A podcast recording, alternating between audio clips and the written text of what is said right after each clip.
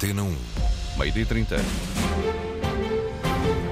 Jornal de Desporto, títulos, títulos desta edição. João Gomes Dias. A Antena 1 sabe que a situação de Fernando Santos vai ficar resolvida nas próximas horas. O selecionador reuniu com Fernando Gomes na passada terça-feira e, se houver mudança, Gilberto Madail diz na Antena 1 que deve ser escolhido José Mourinho para assumir o comando de Portugal. Neste jornal, vamos em direto até Olival para escutarmos Sérgio Conceição. Violência em Paris contrasta com a aparente tranquilidade que se vive no Qatar. A Champions feminina para o Benfica, ainda o hockey, o basquetebol, o vôlei e o handball. Jornal de Desporto, edição João Gomes Dias. A Antena 1 sabe que a situação de Fernando Santos na seleção vai ficar resolvida já nas próximas horas. E a saída do atual selecionador nacional está mesmo em cima da mesa, depois deste ter reunido com Fernando Gomes na passada terça-feira. Rui Jorge, atual selecionador do Sub-21, pode subir à equipa principal, mas há outros nomes que estão em equação e um deles é claramente o preferido do antigo presidente da Federação, Gilberto Madail. Escutado na Antena 1, Madail escolhe José José Mourinho para ocupar o lugar do selecionador nacional, naquele que é já um namoro antigo do ex-dirigente federativo com o atual técnico da Roma. É um grande treinador e um, especialmente um grande condutor de homens. Eh, portanto, se a decisão for saída do Fernando Santos, for essa a decisão da Federação e do próprio Fernando Santos, eh, eu acho que o Mourinho seria uma alternativa, como já foi em 2010, mas depois que não foi possível concretizar porque o presidente do Real Madrid na altura não autorizou. E acha que nesta altura seria até a primeira alternativa? Seria o nome mais indicado? Eu acho que sim. Eu acho que o Mourinho, pelo, pela sua, pelo seu perfil e pelo respeito que, que os jogadores têm por ele, seria uma boa alternativa. Isto, no caso, volto a repetir, do Fernando Santos não continuar.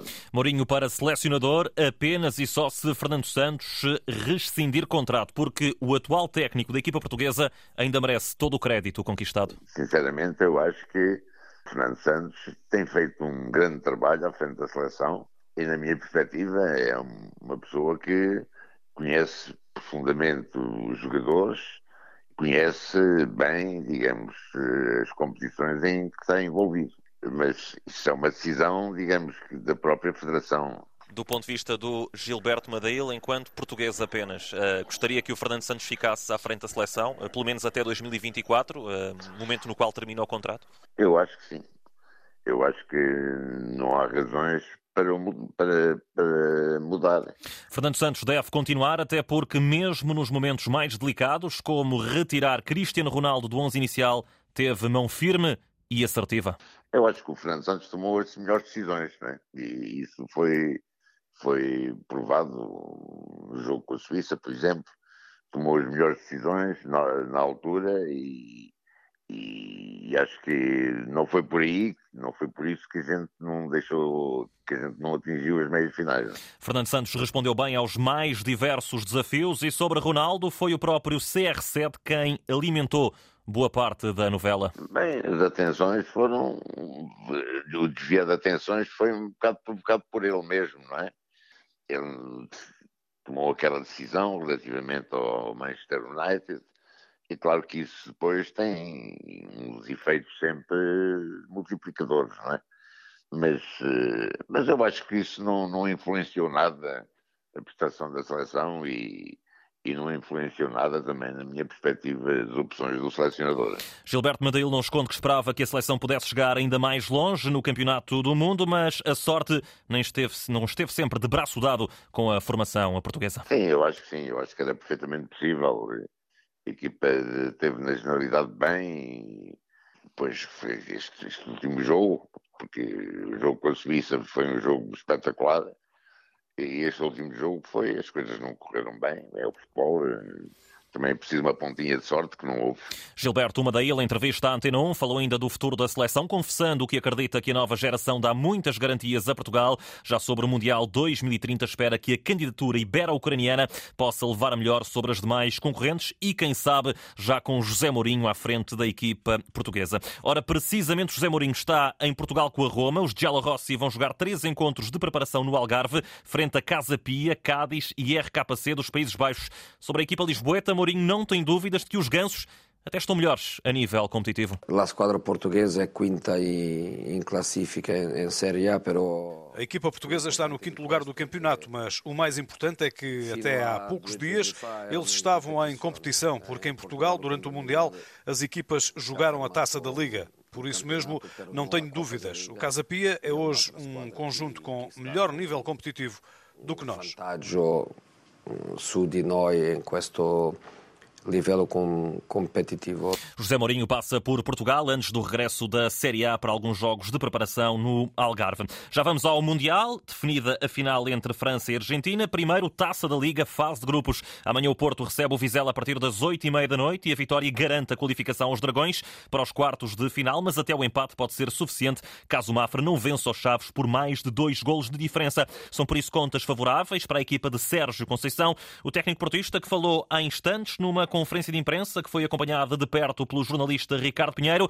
Boa tarde, Ricardo. Principais notas de destaque no discurso do treinador dos Azuis e Brancos. Boa tarde, João Gomes Dias, ouvinte da Antena 1. Ora, nessa conversa que terminou há instantes aqui no auditório do Olival, Sérgio Conceição aproveitou para reforçar a convicção de que esta partida se trata de nova final para os Dragões na prova. Conhecemos individualmente os jogadores, conhecemos aquilo que fizeram no jogo com o Mafra, com, com, com o Tulipa como, como treinador. Uh, mas vamos nos focar naquilo que, que, nós somos como equipa, concentrar no nosso, no nosso trabalho, que foi bastante positivo uh, durante estes, estes dias de, depois do jogo de Chaves. Uh, e é mais uma, mais uma final para nós, porque em Chaves, uma final, porque não podíamos considerar o jogo uma final de hoje. Se tivéssemos perdido, ficava mais difícil. Por isso, depende, da manhã, depende de nós amanhã e estamos completamente concentrados e focados nesse, nesse objetivo.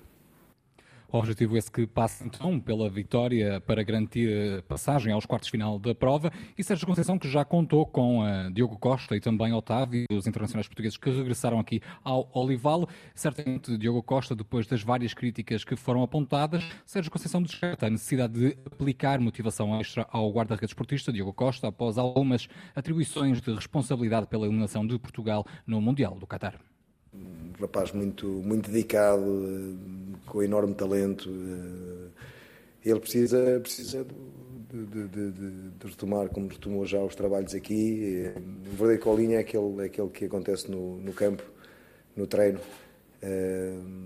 com a exigência que nós, que nós temos aqui, com, com, com tudo aquilo que é a nossa, a nossa determinação e foco no trabalho. E está bem, está bem como estão, como estão os outros em termos emocionais, depois uh, fisicamente, uh, vocês sabem que o Pepe e o Eustáquio vieram como as elas e infelizmente não podemos contar com eles. E para esta partida, para além de, de Pepe e Stefano Eustáquio, também Zaidu e o jovem guarda-redes Francisco Mexedo deram uh, continuação aos tratamentos das lesões sofridas, já em sentido inverso. Sérgio Conceição pode contar com os regressados Diogo Costa e Otávio e também, uh, de resto, o Sérgio Conceição tem praticamente todo o plantel à disposição para a recepção aos minhotos e tentar carimbar a passagem aos quartos de final da competição. Quem vencer este grupo A, já sabe, terá pela frente o Gil Vicente já apurado. Tudo contado pelo Ricardo Pinheiro, o jornalista que acompanhou a conferência conferência de imprensa de Sérgio Conceição na véspera desse Porto Vizela, marcado para amanhã às oito e meia da noite, um encontro para acompanhar na rádio com relato de Fernando Eurico. Para o mesmo grupo, também amanhã e igualmente à mesma hora, joga-se o Mafra Chaves. Quem vencer, como percebemos, já tem o adversário definido. Ontem o Gil Vicente garantiu a conquista do Grupo E com uma vitória por 3-0 sobre o eh, Portimonense. Palavras de Daniel Souza, o técnico da formação de Barcelos, não podiam ser diferentes. Muito satisfeito com o apuramento da equipa minhota. Um objetivo que tínhamos traçado passada. Uh, obviamente que temos ambições na prova, não, não são as, as uh, ambições, o nosso objetivo principal continua a ser o campeonato, obviamente, uh, mas esta, esta prova revelou-se muito importante para nós por todos os motivos e, e, e o estado anímico, obviamente, que, que, que, é um deles. Para hoje, mais dois encontros da fase grupos desta competição, decisões do Grupo H a partir das 8 da noite, com o Estoril Famalicão e o Académico de Viseu Tondela, só Académico de Viseu, Tondela e Torriense, que folga nesta jornada, podem garantir o apuramento momento aqui as equipas da segunda Liga claramente a superiorizarem-se às do primeiro escalão. Vitor Bahia passou ontem à noite pela Casa do Dragão, a residência dos jovens esportistas que estão longe das famílias, juntamente com João Mário, Gonçalo Borges e João Pinto. O vice-presidente dos Azuis e Brancos deixou uma mensagem daquilo que considera ser o ADN do Futebol Clube do Porto. Que jogar no do Porto é jogar num clube muito especial. Jogar com esta camisola é quase que lutar por uma por um povo, é quase lutar por uma região, é quase lutar por pessoas que amam de uma forma incondicional este clube.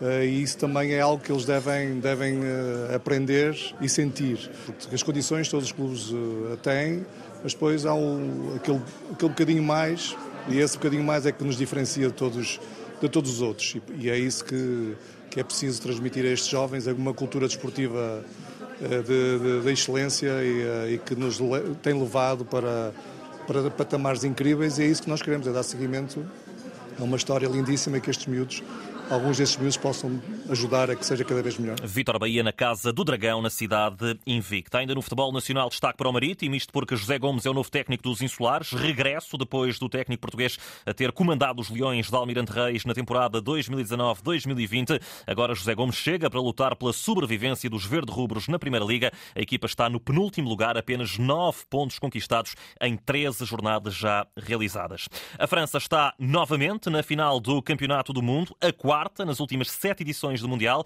Ontem os gauleses venceram Marrocos por 2-0 com golos de Theo Hernandes e Colomani, garantindo a presença no jogo decisivo para defenderem esse título conquistado há quatro anos na Rússia. Didier Deschamps, selecionador francês, quer fazer algo que só a Itália, entre as seleções europeias, já conseguiu a reconquista do sceptro mundial. Obviamente sinto enorme orgulho num jogo que foi necessariamente complicado. O orgulho de ver este grupo e estes jogadores poderem chegar a esta final e terem a possibilidade de procurarem ganhar um novo título. França-Argentina na final de domingo, a partir das 3 da tarde, e Marrocos-Croácia no sábado, também às 3 da tarde, para definir o terceiro e quarto lugares deste Campeonato do Mundo. Os marroquinos que caíram ontem nas meias finais de cabeça erguida, foi essa mensagem que acabou por ser passada eh, pelo selecionador da equipa norte-africana. Felicito a equipa de França. Euh, Tenho de dizer bravo, e principalmente aos meus euh, jogadores pelo coração que tiveram, pela imagem que eles deram da nossa euh, equipa nacional ao mundo.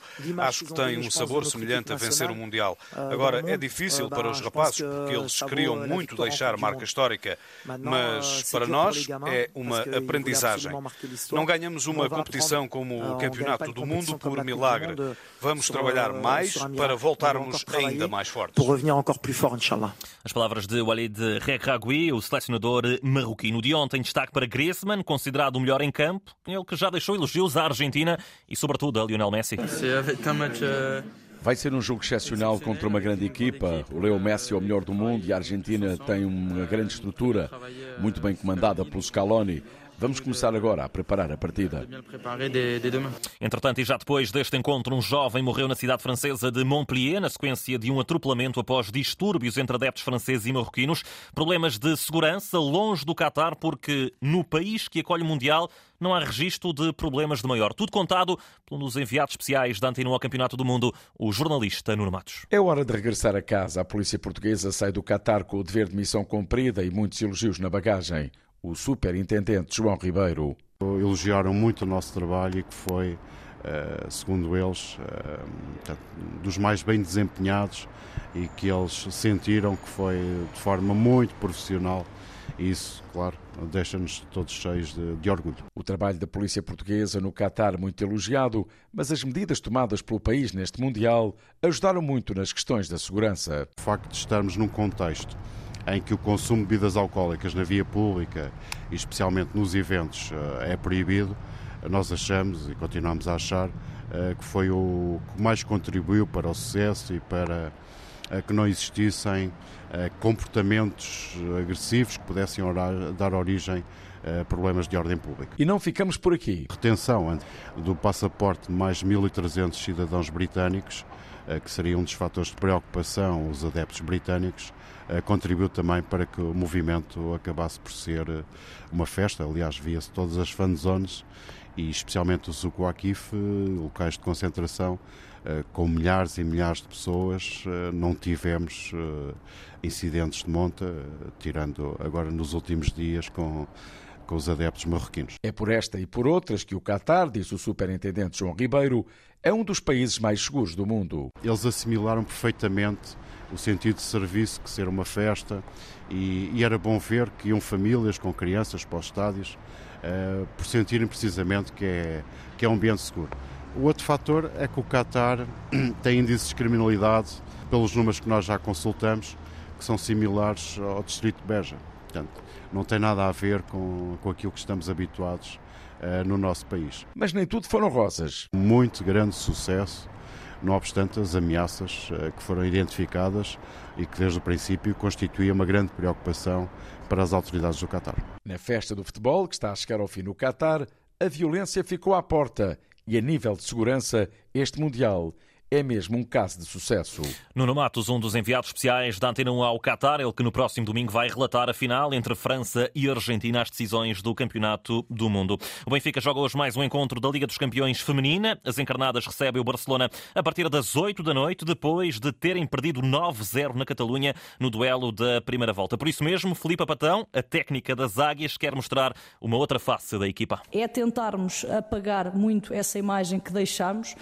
A estratégia passa precisamente por, isso conseguirmos mostrar no jogo aquilo que a equipa tem crescido ao longo do tempo, aquilo que a equipa tem evoluído, desenvolvido uh, e, e tentarmos dar aqui outra imagem. Agora, em termos estratégicos, sabemos que o Barcelona tem o poderio que tem, tem a capacidade que tem, tem as individualidades que tem. Agora, nós uh, também temos jogadoras com, com, grandes valências, também temos um coletivo que temos mostrado uh, que tem, tem, evoluído e tem melhorado uh, de jogo para jogo na Liga dos Campeões. Benfica-Barcelona a partir das 8 da noite no Seixal. As encarnadas continuam na luta pelo apuramento rumo aos quartos de final da Liga dos Campeões. Ainda no feminino e também no Benfica, a equipa de basquetebol joga hoje no Luxemburgo frente ao Dudelange, jogo da Eurocup. O conjunto português até já está apurado nesta fase de grupos, mas o técnico das Águias, Eugênio Rodrigues, garante entrega total. Vontade de dar a resposta está sempre lá. Nem sempre conseguimos é, eh, ter a cabeça e as pernas a acompanhar as ganas.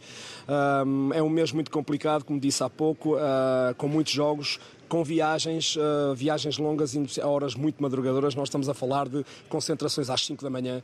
Uh, portanto, é, é, duro quando, quando temos uma data de, de, jogos e viagens nas pernas já. Do Delange, Benfica a partir das 7 da tarde na Eurocup feminina, também no basquetebol, mas masculino Sporting bateu Benfica na Liga por 93-90. Primeira derrota dos encarnados neste campeonato e logo em casa o Porto foi à Roménia vencer o Craiova 83-73, jogo da segunda fase da FIBA Europe Cup. Gonçalo Alves renovou contrato com a equipa de Hockey Patins do Porto Porto até 2028. O jogador português prolonga o vínculo e merece palavras elogiosas do presidente Pinta Costa. Toda a gente sabe, eu tenho um carinho especial pelo hockey em patins.